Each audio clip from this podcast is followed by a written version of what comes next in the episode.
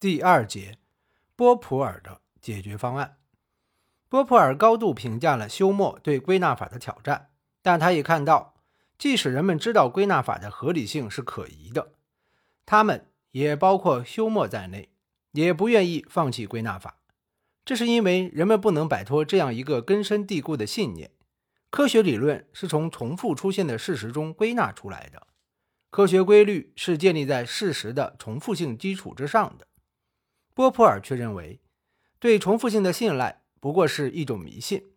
所有关于归纳的理论都优先考虑重复性。波普尔把休谟问题分为两个不同的问题。第一个是逻辑学的问题，休谟的答案是原因与结果之间在逻辑上没有必然性。第二个是心理学的问题态度，休谟的答案是重复的事件。即使不能为一个普遍规律提供任何证据，也能引导并唤起我们心中的期望和信仰。在波普尔看来，不论从心理学还是从逻辑学的角度来看问题，科学发明的关键从来都不是对于重复出现的事物的观察。因此，优先考虑重复性的归纳法的理论是站不住脚的。一、归纳法的心理学理论批判。在《猜想与反驳》一书中，波普尔批判了休谟关于归纳法的心理学理论。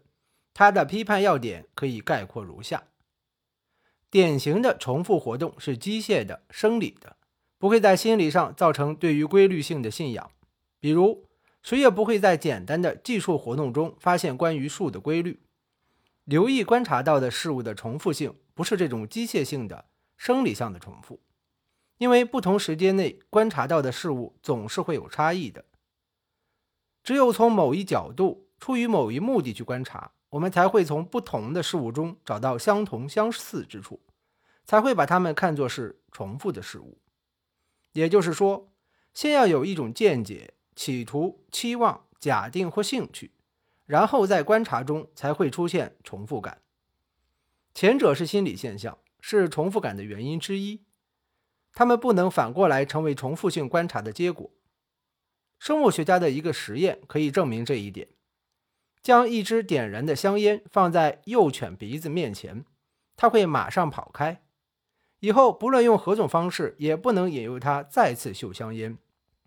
同样，人们在生活中的很多习惯和信念都是幼时一次性的经验所造成的。重复的事实和重复的行为一样，是在信念和习惯之后。而不是在其前产生的。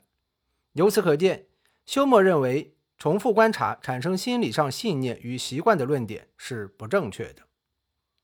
二、归纳法的逻辑理论批判，在《科学发现的逻辑》一书中，波普尔继续反驳了关于归纳法的逻辑学说。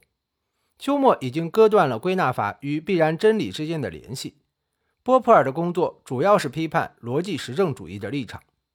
根据这一立场，归纳法能够达到具有高概率的真实性的理论。波普尔反驳说，科学理论的内容不是平凡琐碎的，而是大胆的猜测，并且是在常识看来不可信的猜测。这在逻辑上意味着科学理论真的概率很低。波普尔的公式是内容和概率成反比，一个理论的内容越丰富，它为真的概率就越低。设想有三个理论：A、B、A 和 B。A. 地球是椭圆形的。B. 地球围绕太阳运行的轨道是椭圆形的。A 和 B，地球是椭圆形的，并且地球运行轨道也是椭圆形的。如果用符号 CT 表示理论所陈述的内容，那么则有下列表示理论 A、B、A 和 B 之间关系的不等式。即 CT A 和 B 既大于 CT A 也大于 CT B。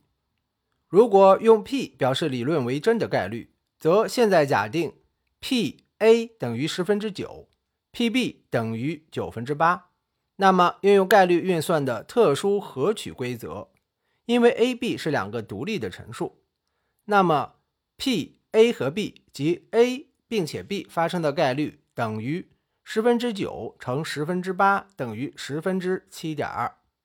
于是我们有下列表示三个理论 A、b a 和 b 为真的概率的不等式，p a 和 b 小于 p a，而且也小于 p b，比较不等式一和二，我们便可得出结论：一个陈述为真的概率与其内容成反比。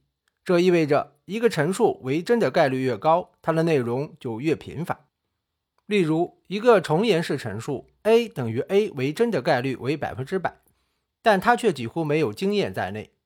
因此，那种想通过归纳逻辑保证的归纳法达到科学理论的努力是徒劳的。如波普尔所说：“如果你得到高概率的评价，你就必须说的很少，或者最好什么也不要说。”重言式总会保持最高的概率。三、基础论批判。波普尔问道：“既然科学实践并没有支持归纳法的必要性和有效性，为什么人们仍然相信没有归纳法就没有经验科学的神话呢？”他认为这是基础论在作祟。人们普遍相信知识需要有一个坚实的基础，经验科学的基础是感觉经验。归纳法的认识论根源是这种基础论。波普尔在破除归纳法的同时，也批判了认识论上的基础论，尤其是经验基础论。他说，经验基础论的错误在于把科学发现活动分成两个部分，一部分是感觉和经验观察，这是科学理论的基础；后一部分是建立在这一基础之上的理论。人们却没有提出这样的问题：观察和理论是独立的两种活动吗？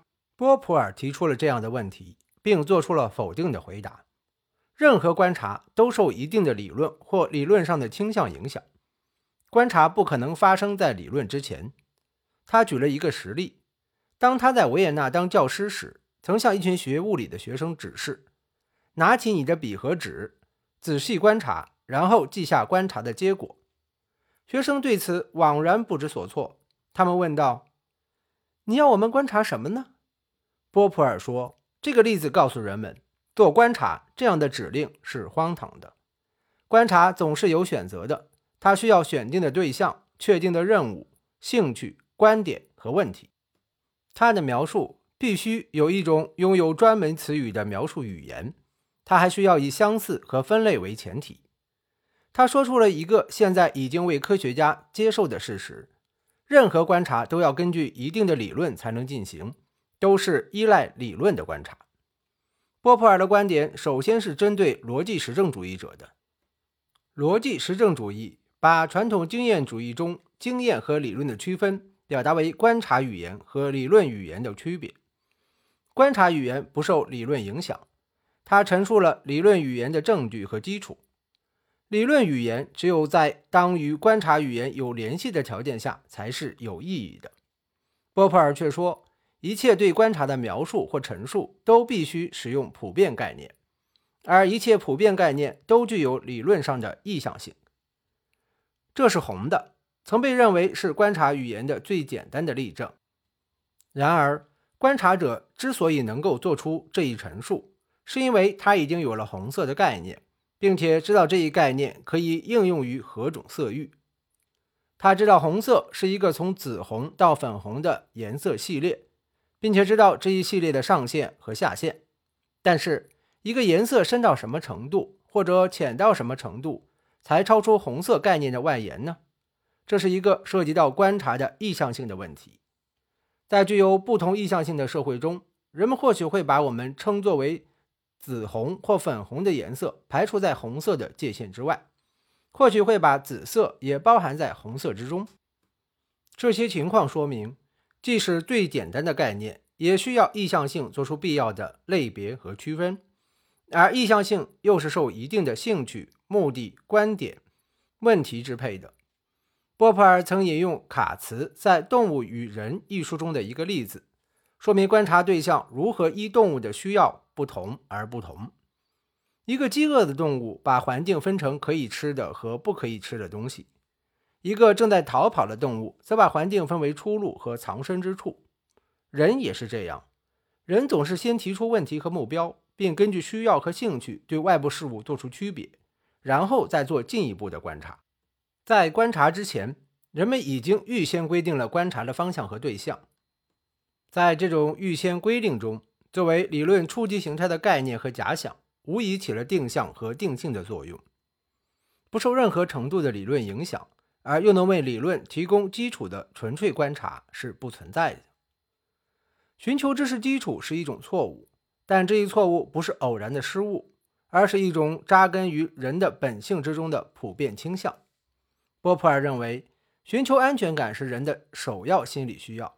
人追求知识的目的，最初是为了使自己的生活获得更为可靠的庇护。